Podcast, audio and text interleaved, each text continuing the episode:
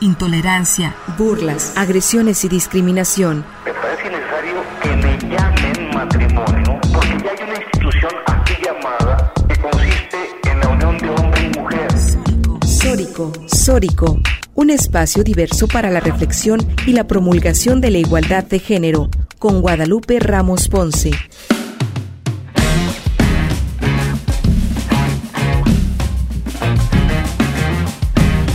Hola, ¿qué tal? ¿Cómo están? Bienvenidas y bienvenidos a Sórico sin género de dudas. Agradecemos a quienes nos sintonizan esta tarde de domingo a través de Radio Universidad de Guadalajara por la frecuencia del 104.3 de FM en la zona metropolitana, el 107.9 de FM en Ocotlán, en la región Ciénega, el 104.7 de FM en Lagos de Moreno, en la región Altos Norte, y el 105.5 de FM en Ameca, en la región Valles.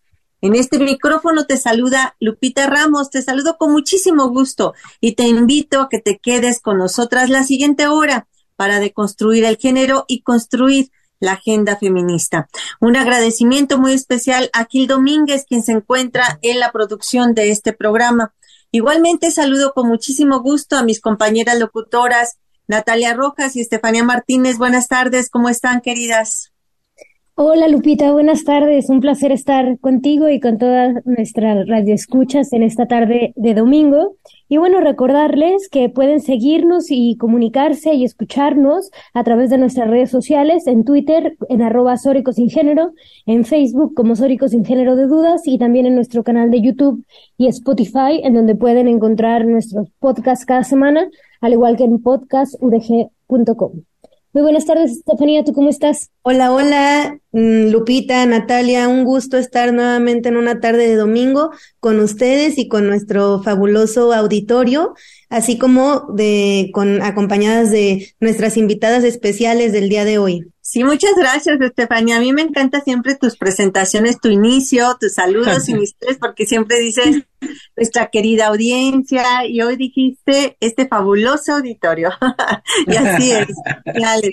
Qué bueno que, que estén acá. Y bueno, les platico que el día de hoy tenemos un programa muy especial, muy importante, ya que estaremos reflexionando sobre la prevención y erradicación de la violencia política contra las mujeres.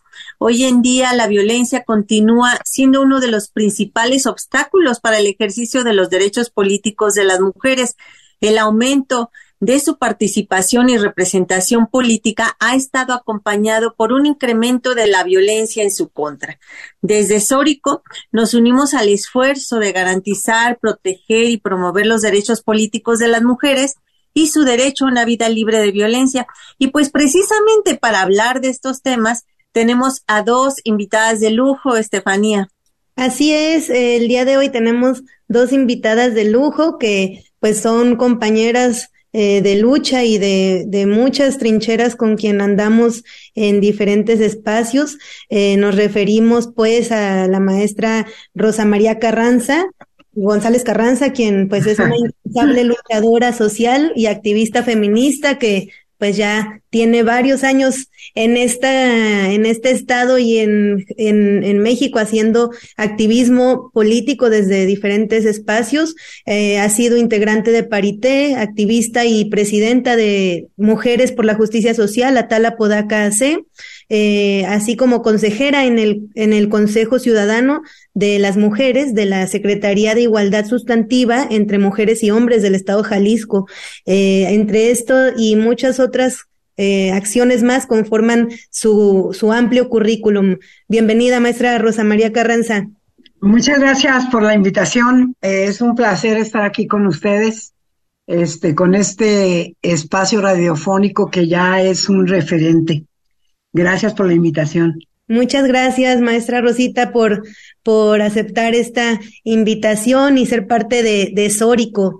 Eh, también nos acompaña eh, la maestra Laura Plasencia, otra compañera, activista y defensora de los derechos humanos de las mujeres y niñas, integrantes de, es integrante de diversas asociaciones civiles y organizaciones no gubernamentales, así como fue exdiputada, es exdiputada federal eh, que quien participó de la Comisión de Igualdad de Género en la Cámara de Diputados en Jalisco.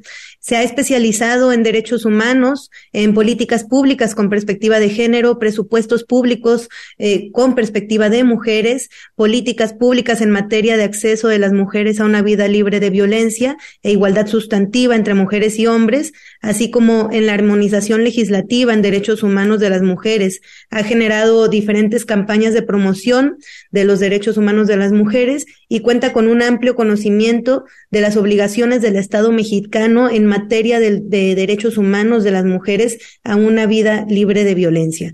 Bienvenida, maestra Laura.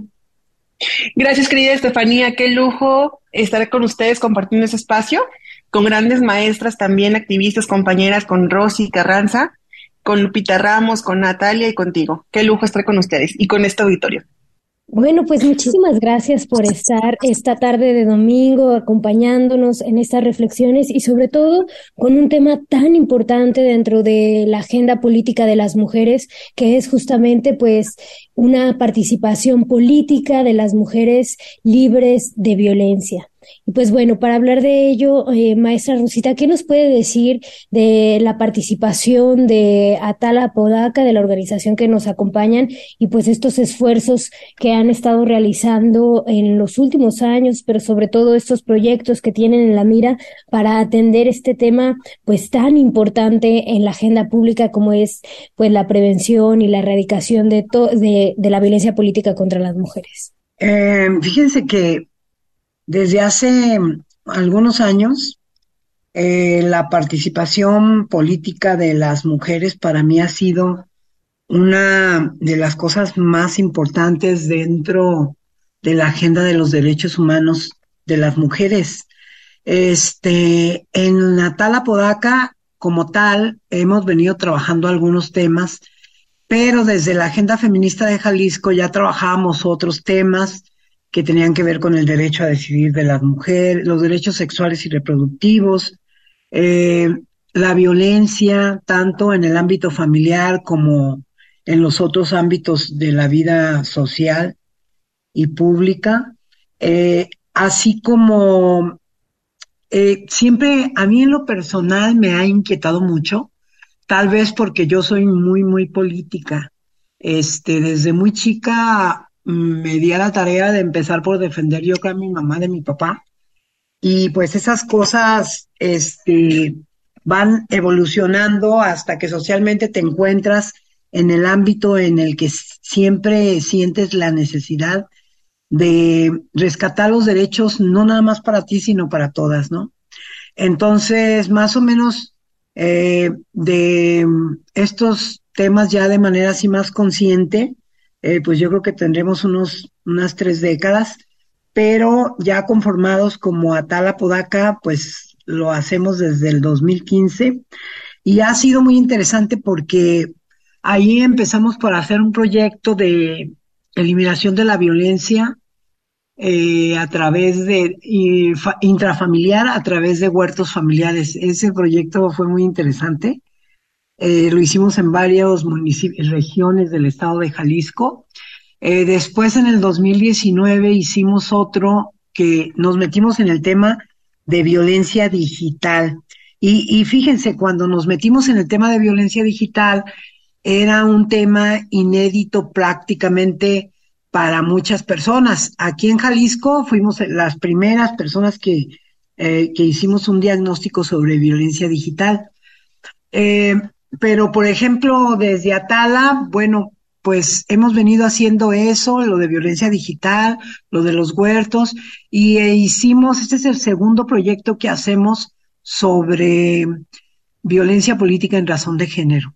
Eh, yo, en lo personal, es un tema que me apasiona, me gusta, creo que, que lo hemos sentido en lo más profundo y este, pues afortunadamente en el camino siempre se encuentra una personas que, que también les guste el mismo tema.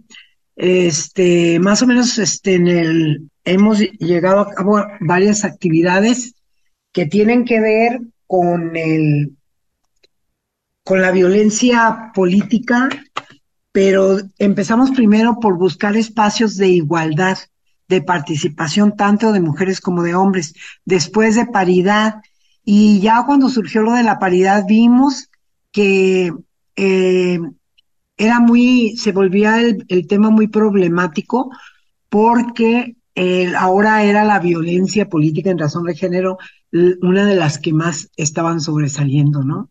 Y, y vimos cómo esta violencia, como en el caso de los feminicidios, pues es, es este lacerante en cuanto en el ámbito de la sociedad, ¿no? Entonces, pues nos metimos en estos dos proyectos que hemos hecho sobre violencia política en razón de género, dada la necesidad que vemos en este momento, porque al subir las mujeres a participar políticamente, subió también la violencia. Pues en eso andamos, esas son las cosas que nos han inspirado. Este, pues seguiremos platicando, no sé si ustedes quieran agregar o preguntarnos algo más con respecto al proyecto, pues aquí estamos. Sí, querida Rosita, muchas gracias por hacer este recuento incluso personal, ¿no? Desde el momento en que tú te conviertes en defensora y comienzas a ver pues estos abusos eh, que se dan en una sociedad patriarcal y que los vivimos en las propias familias, ¿no? Al interior de la propia familia. Eh, en tu caso, querida Laura, ¿cómo, cómo fue este proceso primero de darte cuenta eh, de esta, estos derechos que, que tenemos las mujeres, hacer un reconocimiento de los derechos políticos y bueno, la lucha que has emprendido tú también como mujer y como, y como política en este país? Ay, vaya Lupita, qué buena pregunta. Creo que la mayoría de las mujeres que estamos trabajando en la agenda de, de derechos humanos de las mujeres y de las niñas, tenemos alguna experiencia o algún episodio en nuestra vida que nos marcó. En mi caso son varios. Eh, desde muy niña, eso nunca lo, he conversado y qué bueno que lo conversé aquí con ustedes. Desde muy niña, yo me preguntaba el por qué yo tenía el derecho a ir a la escuela, el ir a la educación secundaria y preparatoria, y otras compañeras de mi misma edad, en mi misma cuadra, en mi misma colonia, no tenían pues, esa oportunidad. Yo recuerdo mucho unas vecinas que quiero muchísimo, que son grandes amigas y que, pues por una situación de, mm, de obligación en su casa, su papá no las dejaba estudiar. Únicamente llegaron a estudiar eh, la primaria, no tuvieron la oportunidad de ir a secundaria y mucho menos una carrera universitaria. Y esa historia me quedó muy marcada. Después, eh, durante mi niñez, pues hubo situaciones de migración de comunidades originarias, principalmente de la zona norte del, estado a la ciudad, bueno, a la zona metropolitana de Guadalajara. Y recuerdo mucho em, una época en donde llegaron muchos niños y niñas de la comunidad wixárika. Y un punto en común con ellas y con ellos, pues era justo el que no tenían tampoco el derecho a la educación. No asistían a la, a la escuela, no sabían leer, no sabían escribir. Y desde muy niña, pues me empecé como a cuestionar esas situaciones, ¿no? Porque algunas niñas eh, tenemos estas oportunidades que nos da nuestra familia o que nos ayuda el círculo familiar a sobresalir o a salir adelante o a seguir estudiando y tener un ejercicio pleno de tus derechos y cómo hay otras realidades, ¿no? Con otras compañeras y con otros compañeros que no tienen esas oportunidades. Mm, después, ya en mi vida profesional, pues en el ejercicio de la política, pues te das dando cuenta de muchas cosas, ¿no? De muchas violencias eh, simbólicas, muchas violencias, incluso en verbal, en los comentarios de lo que es la política eh, o hacer política en mujeres, mm, desde comentarios misóginos, machistas o incluso el que se pone en duda tu capacidad y tu, y tu derecho de ocupar un espacio público, ¿no? Muchas veces es como de, ah, pues es la hija de, o es la hermana de, o es la novia de, y obviamente todos estos comentarios pues sí te van marcando en tu, en tu vida profesional.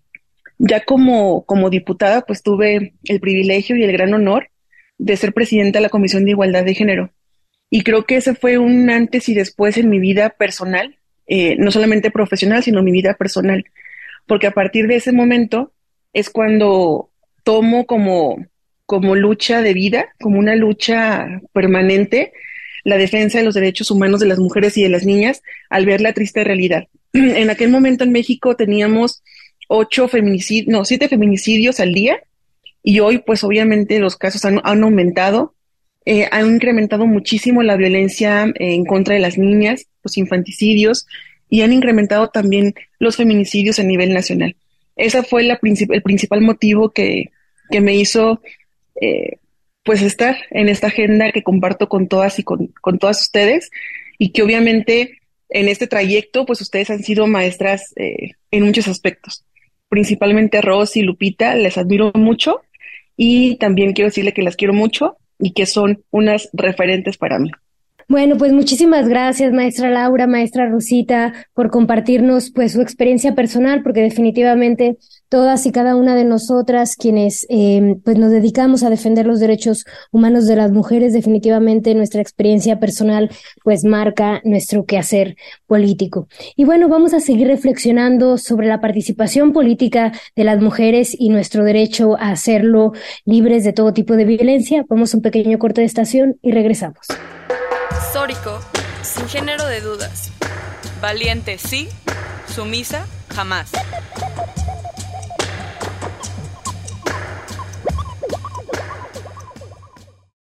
Sórico, sin género de dudas. Crecer, luchar y reconstruirnos juntas.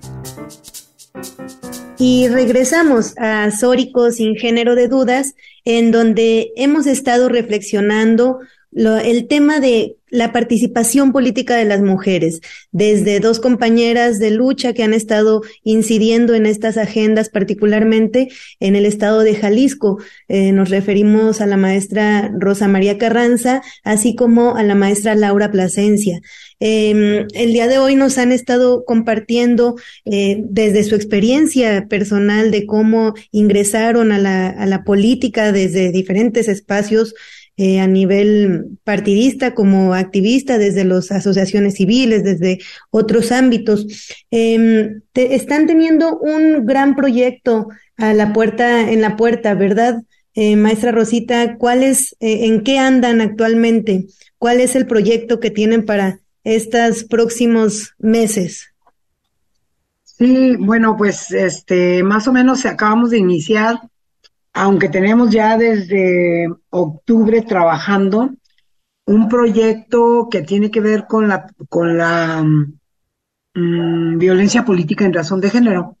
Eh, hace dos años habíamos también trabajado este mismo proyecto, pero en, en ese año eh, presentamos una guía informativa que, según hasta ahora hemos podido documentar, fue la primera guía informativa que se presentó para la prevención y atención de la violencia política contra las mujeres en razón de género.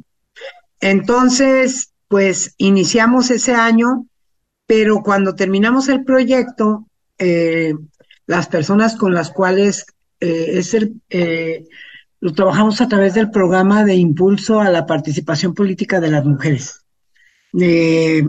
y entonces nos dijeron que era un, un tema que daba para mucho. Que porque, ¿Por qué no seguíamos trabajando ese tema dado que los casos de violencia política, pues ahí estaban, ¿no? Entonces, la primera vez presentamos una guía, hicimos este, algunas eh, intervenciones en algunas partes del estado de Jalisco, y ahora pretendemos hacer, tenemos el, el nuevo, nuevamente el proyecto que abarca tres aspectos fundamentales. Uno, tener acercamiento con periodistas, medios de comunicación. Otra, tener un acercamiento con eh, jóvenes universitarias.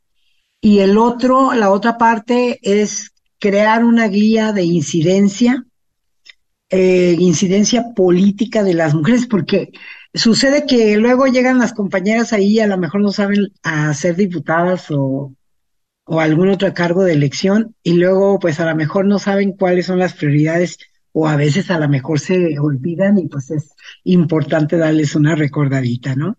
Entonces, eh, hasta ahorita hemos hecho un evento con periodistas y hemos eh, tenido el primer acercamiento con jóvenes en, en la región Valles, que la verdad estamos con un agradable sabor de boca, sobre todo en este último, en el, también con los periodistas, solo que pues fueron menos periodistas de los que esperábamos.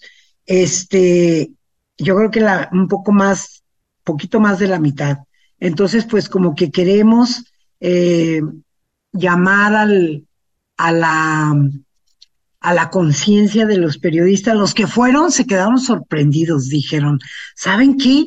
Según yo me sentía como que yo no tenía ese tipo de errores, pero ya veo, sobre todo en el, en el manejo del lenguaje, de la información que hacemos, de las guías de entrevista que tenemos, ¿no? Entonces, sí, yo me quedé con uno de los periodistas platicando y él se veía así muy impresionado de que él se creía de avanzada.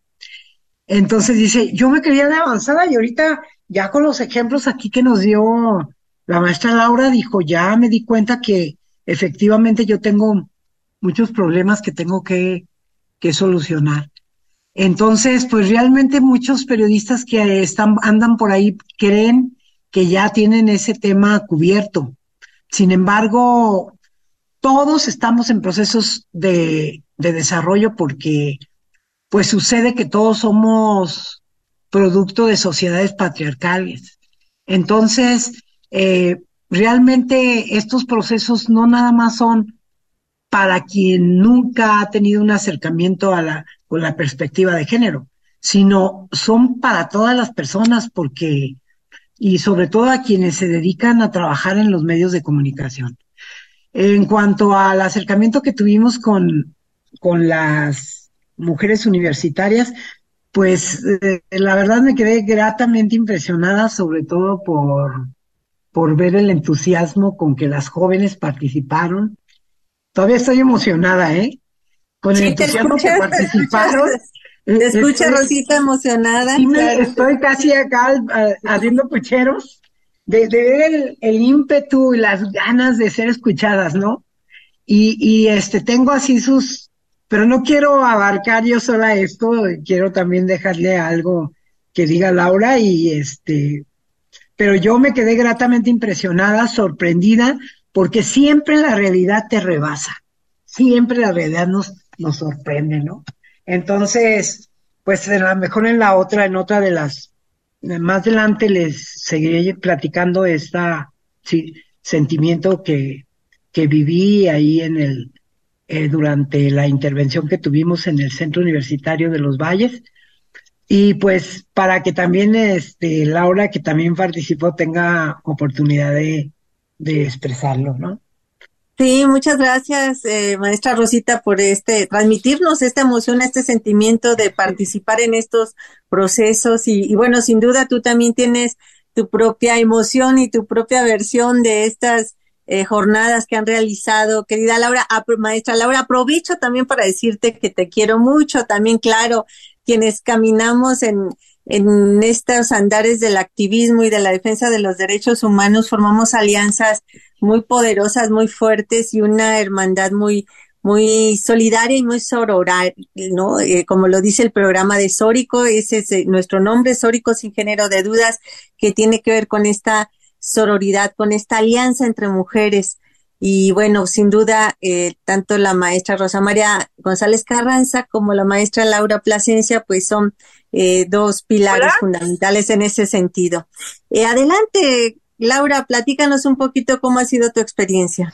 Sí, efectivamente, eh, querida Lupita, Nati, Estefanía, como lo mencionó nuestra compañera eh, Rosy Carranza, pues desde su asociación eh, han hecho un gran esfuerzo desde hace ya muchos años creo que valdría la pena resaltar el hecho de que junto con CLADEN y junto con otras organizaciones, desde el 2020 se impulsó eh, la incidencia legislativa con las diputadas de aquella legislatura para que aprobaran la reforma en violencia política, porque había muchas resistencias aquí en Jalisco para poder aprobarla. Aún, eh, a pesar de que ya estaba aprobada a nivel nacional. Y bueno, aparte de esto, efectivamente en 2020 se hizo la primera guía eh, para prevenir la violencia política y creo que un, gran esfuerzo en este año con, este nuevo proyecto que están realizando, pues sin duda tiene que ver con la formación eh, de mujeres universitarias que lleguen al acceso al poder desde sus espacios universitarios sin violencia. Y en el taller que tuvieron el fin de semana, sin lugar a dudas, hubo muchísima participación, hubo mucha retroalimentación y también me atrevería a decir que hubo eh, algunos ejemplos de la agenda pendiente que tienen las mujeres eh, de la academia y las chavas que están ahí como, como, como universitarias en, en avanzar en el interior de la universidad. Un caso que me dejó eh, sorprendida es que a algunas profesoras les condicionan o no les dan horas extras o no les dan tiempo completo en su carga horaria por el hecho de haber estado embarazadas. Situación que no solamente me parece grave, sino muy violenta dentro de la universidad y creo que valdría mucho la pena eh, que retomaran ¿no? esa lucha interna en las universidades para poder llegar a espacios de, paridad y de, y de, representación política. Y sin duda, como lo mencionó Rosy, este proyecto que, que presentó la asociación, pues tiene principalmente como gran reto, un reto importante, el conformar una red de mujeres políticas, integrantes de todos los partidos políticos, en todas las regiones de Jalisco. Es un esfuerzo importante en el que quieren eh, también generar como esta red de mujeres en donde no solamente se informen sobre violencia política, se prevengan ese tipo de conductas, se informen sobre las vías de acceso a la justicia y de denuncia, sino también eh, el acompañarse, el generar estos lazos de sororidad política que mucha falta hace en estos días, cuando cada día vemos que se incrementan los casos de violencia política, ¿no? Tan solo a nivel nacional, al día de, del viernes, se habían presentado 261 personas sancionadas por este delito. Definitivamente temas sumamente importantes y que se van complejizando, ¿no? Que actualmente los, pues, los tipos y modalidades de la violencia están cada día, eh, pues, mutando, ¿no? El patriarcado en sí genera este tipo de, de actualizaciones y ante esta complejidad es donde estamos, ¿no?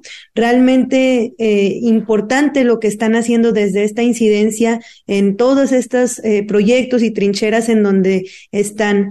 Eh, nos despedimos de la maestra Laura Plasencia, que ya no nos acompaña en los siguientes cortes, pero muchas gracias por habernos acompañado, maestra. Al contrario, gracias a ustedes por la cobertura, por el espacio y por seguir avanzando en esta agenda de derechos de las mujeres y de las niñas. Un abrazo para todas. Y un saludo a tu auditorio, feliz domingo. Muchas gracias, maestra, nos vemos pronto. Pues seguimos con nuestro auditorio, con quien vamos a mandar a corte, pero regresamos en unos minutitos al siguiente bloque, Azórico sin género de dudas. Regresamos. Dejemos de ser mujeres invisibilizadas. Sórico sin género de dudas. Sororidad deconstrucción y empoderamiento. Sórico, sin género de dudas. Estamos de regreso a Sórico sin género de dudas y bueno, recordarles que el día de hoy estamos hablando sobre la prevención y la erradicación de la violencia política en contra de las mujeres, bueno, con quien seguiremos platicando la maestra Rosa María Carranza. Y bueno, antes de irnos a corte, hablábamos maestra sobre la importancia que tiene pues la participación política de las mujeres eh, en libertad de todo tipo de violencia, ¿no? Ya que, bueno, la participación política es un derecho llave, ya que nos permite acceder, pues, a otros derechos, ¿no? Como nuestro derecho de asamblea, el derecho a la educación, el derecho a la opinión política, e, etcétera, ¿no? Entonces, que la participación de la política de las mujeres sea en libertad de violencia, pues es un derecho humano fundamental. Y en este sentido, preguntarle, maestra, ¿cómo estamos en materia de violencia política? Eh, bueno, ya nos decían unas cifras antes de irnos a corte, pero ¿qué toca? ¿Qué sigue respecto a esta agenda y cómo, cuál es la deuda pendiente que se tiene en los temas? Fíjense que yo siempre me acuerdo mucho de algunas compañeras que luego se desesperan cuando dicen, me acuerdo mucho de Patio Lamendi que dice, bueno, pues ya les hicimos las leyes, ya les hicimos las políticas públicas, este, ahora qué quieren, ¿no? Este, pues quieren que lo operemos, pues que se quiten, ¿no? Y pues le entramos nosotras. Me gusta mucho recordar esa parte de los diálogos con, con Patti, porque precisamente, este, pues ahí están. Yo creo que hemos trabajado mucho desde la construcción de, desde la incidencia a nivel nacional como a nivel internacional, ¿no? Hemos trabajado en conjunto el movimiento amplio de mujeres y pues veo yo que, que a, pesar de eso, eh, están presentes las resistencias. Yo recuerdo que cuando íbamos a, estuvimos en el 2018, previo al, perdón, previo al, a la jornada electoral del 2018, que se aprobó la paridad horizontal en Jalisco, porque nomás estaba la paridad vertical. Entonces se aprobó la paridad horizontal y yo veía que las compañeras eh, consejeras como Betty Rangel eh, y la compañera María Rosas y todo el grupo de compañeras que estábamos ahí de sociedad civil, con una alegría y yo veía al, al, al consejero presidente de ese momento con una cara, yo lo veía como de decir, se logró, pero, pero como con temor, ¿no? Como de una incertidumbre de nunca le pude preguntar si el temor era de que habíamos logrado algo que era importante para nosotras o el temor era cómo le iba a ir con los partidos, ¿no? Porque sí estaba así como que bastante preocupado. y este, pues acuérdense que partimos de, de las, las cuotas partimos de cuotas, llegamos a la paridad y ahora lo que hace falta, desde mi punto de vista, porque ya sobre violencia política también ya se legisló, hace falta solo lo de paridad total, por ejemplo, aquí en el Estado, que no, no han querido entrarle a todo, pero de alguna manera se han hecho reformas, pero creo que lo que más importa es una especie de revolución cultural al interior de los partidos. Nosotras con esta intervención que vamos a tener en las diferentes regiones con mujeres políticas de los diferentes partidos, eh, lo que intentamos es concientizarlas de la necesidad de, un cambio, de un cambio de actitudes, ¿sí? De que, y no nada más a ellas, si los compañeros quieren participar adelante, también ellos, porque precisamente hay otras formas de ser hombres, hay otras formas de hacer política, tomando en cuenta la participación política también de las mujeres. No nada más este, una política patriarcal o androcéntrica, sino también una, no, hay nuevos modelos, nuevas masculinidades que permitan dar una imagen de un hacer de la política diferente, ¿no? Entonces, claro que esta es una de las partes más complejas porque pues más vale educar que transformar, ¿no? Nos cuesta más trabajo transformar que educar a las nuevas generaciones. Yo creo que si empezamos por trabajar como lo hicimos la semana pasada con las mujeres jóvenes y con hombres, porque en el, en el auditorio había hombres también, en el evento en el que estuvimos, eh, esta revolución, este salto cualitativo se va a dar en el momento que menos lo esperemos. Así como las, las marchas, yo creo te acordarás, Lupita, cómo hará unos pocos años, unos dos, diez, doce años, este, éramos veinte las que organizábamos, veinte mujeres y sus cuates, sus amigos, ¿no? cuando mucho llegamos a diez. Y, a, perdón, a cien, porque llevábamos este, el grupo de amistades que teníamos, ¿no? Entonces, y de un momento a otro las calles de Guadalajara se llenaron. Eh, y no fue por arte de magia, hubo cambios. El hecho que se haya venido acá a Jalisco el encuentro nacional feminista que nos lo trajimos de allá de Zacatecas, el hecho de que en las escuelas tantas compañeras hayan trabajado, están trabajando con tantas ganas, como el caso tuyo, Lupita, que de alguna forma desde las aulas eh, dicen que la maestra luchando también está enseñando.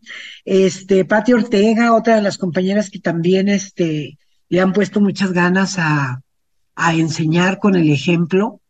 Entonces, eh, yo creo que primero surgió eso, empezaron a llenarse las calles con, con los jóvenes universitarios, con esos jóvenes que ya tienen la primera condición para ser revolucionarios, el ser jóvenes, tanto ellas como ellos, ¿no?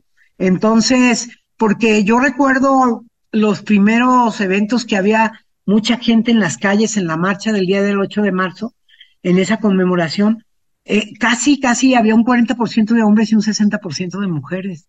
Eso se me hacía bastante interesante, ¿no? Y, y luego, ya después del encuentro nacional feminista, pues eh, se llenaron las calles y, y, y surgieron incluso diferentes liderazgos, diferentes enfoques, diferentes miradas feministas. Y, pues eso trajo otra complejidad, pero lo más interesante es que cada quien con su complejidad está ahí aportando. Yo espero que esto surja, esto mismo se dé en la participación política de las mujeres, que de un momento a otro demos el salto cualitativo, pero ese no se va a dar solo, tenemos que estar haciendo algo, que es precisamente eh, sensibilización, sensibilizar al interior de los partidos, este, sesiones de empoderamiento, sesiones de, de, diálogos intergeneracionales, de diálogos que, nos permitan encontrar los diferentes caminos. Eh, todo esto, eh, hay momentos en los que nos hemos sentido así como que, ay, ¿por dónde pues? ¿Por dónde no? Nos llega mucha incertidumbre. Pero yo confío que estamos por, dar en este tema de la participación política de las mujeres un salto cualitativo, además de, del cuantitativo que, que ya estamos viendo a través de la paridad. No sé cómo la vean ustedes. Sí, de acuerdo contigo, maestra Rosita, y recuerdo muy bien todas estas, eh, estas historias que traes a la memoria de, de estas movilizaciones feministas de, de hace por lo menos dos décadas, en donde éramos unas cuantas, unas poquitas, y, pues ahora por lo menos tenemos la memoria del de 2020, que fueron más de 30 mil personas, no solamente mujeres las que marcharon en, en Guadalajara para el 8 de marzo, se acerca el 8 de marzo y, y bueno, ya veremos eh, qué, qué movilizaciones se generan en la ciudad, en, en Jalisco, en México, pero sobre todo en torno a las exigencias. Y una de estas es precisamente el tema de la violencia política y la participación política de las mujeres. Ustedes en este proceso en el que han estado y particularmente en tu caso, eh, Rosita, ¿qué es lo que has encontrado de, de, de parte de candidatas, de mujeres que han decidido incursionar en distintos ámbitos de la política y que a raíz de esto han vivido violencias? Sí, mira, este, en primer lugar, yo veo que antes, eh, sobre todo, no tan lejos. Vamos pensando, hablando de procesos electorales. En el proceso electoral del, 10, el, del 2018, este, las mujeres llegaron al proceso todavía con miedo, todavía con incertidumbre, todavía sintiendo que le debían el favor a un líder. Sin embargo, en el anterior proceso electoral, yo ya las vi que, que esa imagen les ha, ha trascendido, ¿no? Y que ahora empiezan ellas que si no, este, ya cuando llegan a ser diputadas, no asumen lo que esperábamos de ellas, no es porque no sepan, ni es porque, este, es porque se ponen de acuerdo eh, todavía con la, con los líderes patriarcales, ¿no?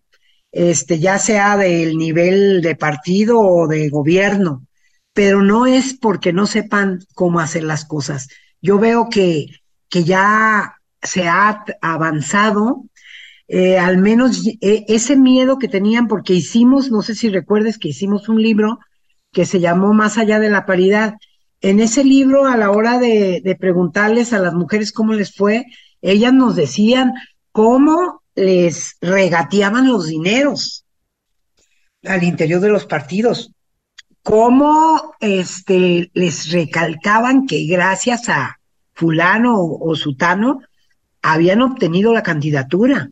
Sin embargo, en el pasado proceso electoral ya no se vio esa situación de, miedo o de inseguridad de las mujeres. Ya hay mujeres más empoderadas. Eh, desafortunadamente, Mm, algunas todavía con, con, con rasgos de muy androcéntricos, pero que pues de alguna forma, este, yo creo que, que va a llegar el cambio, va a darse este cambio que, que tanto esperamos, ¿no? Sin duda, querida maestra este, Rosita, pues eh, esperemos que esos cambios se den. Y si te parece, al regreso del corte, porque ya es momento de irnos a un pequeño corte de estación, pero al regreso del corte nos platicas un poquito más tanto de esa publicación que se hizo y en donde se recogían estas historias de violencia y sobre todo si recuerdas aquella historia de la alcaldesa de Tenamaxtlán, que fue uno de los primeros casos que casi entrando y luego le hicieron renunciar. Pues vamos a un pequeño corte de estación y regresamos. Merece ser amada sin ser sexualizada. Sórico, sin género de dudas. La agresión no es amor, es violencia y se denuncia. Y se denuncia. Sórico. Y regresamos a Sórico sin género de dudas, en donde ha sido un, un, programa sumamente interesante en compañía de la maestra Rosa María Carranza, presidenta de la Asociación Atala Podaca, Mujeres por la, por la Justicia Social, quien nos ha estado compartiendo esta ardua lucha que se ha generado eh, particularmente desde el estado de Jalisco, a través de, esta organización que eh, actualmente está haciendo una incidencia en el tema de la participación política de las mujeres. Eh, en, un, en un proyecto muy especial y, y muy potente, ¿no? Que es este tema de mujeres al poder sin violencia. Esta, este es el eslogan y uno de los temas que está siendo transversal en diferentes intervenciones que están generando a lo largo del Estado. Y también, así también como con periodistas y con mujeres universitarias. Eh, mujeres al poder sin violencia. Estamos en este último bloque, maestra Rosita. Eh, ¿Qué es lo, lo, sustantivo, lo importante? Este, un, un, un resumen eh, general de lo que hemos estado viendo en este programa y, y, hacia dónde apunta este, este rumbo para seguir construyendo una vida libre de violencia para las mujeres en Jalisco. Sí, mira, retomando esto que hablábamos con, con Lupita Ramos, de cómo en el, en el proceso electoral del 2018, eh, ahí en Tenamaztlán, la candidata a presidenta municipal, desde que andaba haciendo campaña, se veía que el que iba a, ocupar eh, la sindicatura eh, era el que hablaba, era el que tomaba la palabra, era el, era el que planeaba, era el que hacía todo. Pues efectivamente, después de eso, pues ya vimos que se quedó él como presidente municipal y ella renunció ella y su suplente, que era mujer. Entonces, ahí la mancuerna estuvo pues muy bien planeada, pero este, y como les decía, cuando llegamos a cada uno de esos lugares en donde hicimos como una, un, recuperar la experiencia, eh, varias de las mujeres estaban así de, inquietas. Después de que pasó lo de Tenamaztlán, que no pudimos hacer nada por más que tratamos de convencer a, a esta persona que no renunciara. Eh, nos dimos cuenta acá en el Congreso del Estado, cuando estaba Sofía, la diputada Sofía García, reformaron, eh, hicieron reformas para que esto no se diera. Si, si renuncia la, la candidata y su suplente, la que sigue, eh, debe ser mujer no un hombre. Entonces, hicieron esa reforma precisamente para que ya no, no se volviera a repetir lo de Tenamaztlán. Este, otra cuestión que, que también este, yo veía que había liderazgos en cada uno de los partidos en donde las mujeres les tenían bastante miedo. Con este proyecto en el que estamos actualmente, eh, les decía también que en, el, en la, el pasado proceso electoral ya se vio un poco menos esta situación de inseguridad que se veía en el 2018. Y las mujeres ahora, eh, como que a la, como se estuvo revisando mucho lo que tenía que ver con el recurso económico que se repartiera, que al menos no las dejaran sin dinero, entonces como que también hubo una mejora aunque siempre los partidos encuentran la manera de, de hacer invisibles las corruptelas, ¿no? Para que no se logre la paridad. Entonces, mm, pues aquí, como ya les decía, es una cuestión y hacia dónde vamos. A, vamos a un cambio cultural, sobre todo al interior de los partidos y de la sociedad misma, en donde los hombres eh, se den cuenta que alguna vez escuché a algún representante de un partido ahí en el IEPC que decía, todo quieren, no, no queremos todo, nomás queremos la mitad y un poquito más, ¿verdad? Porque somos el 51% de la población. Entonces no queremos todo, nomás así la mitad y un poquito más, así tantito, no tanto. Y este, y queremos que se den cuenta, no que ellos se asuman como que ya son feministas porque tienen hermanas o porque son, le ayudan a la esposa cuando no es ni ayuda, y, y o porque son buena onda con la mamá. No, no, no va por ahí. Es darle un posicionamiento político a, la, eh, a las mujeres. No, no dárselo gratis, no, ni, ni tampoco darle algo que ellas no hayan conseguido, pero no ponerse al cambio. Eh, hacer, hacer ejercicios de, pues a lo mejor hasta puede ser, aunque a ellos no les guste mucho que hablemos de, de nuevas masculinidades, pero puede ser ejercicios de, de nuevas masculinidades, de reflexionar cómo, cuándo, eh, dónde es donde se han cometido los procesos que hacen que las mujeres se sientan incómodas a la hora de ejercer su derecho a la participación política.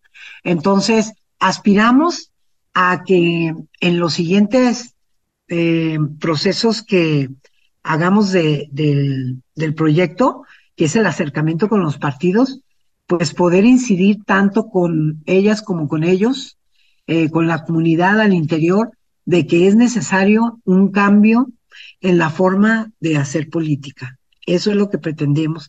Y también eh, conformar un, una red de apoyo para las mujeres de los diferentes partidos.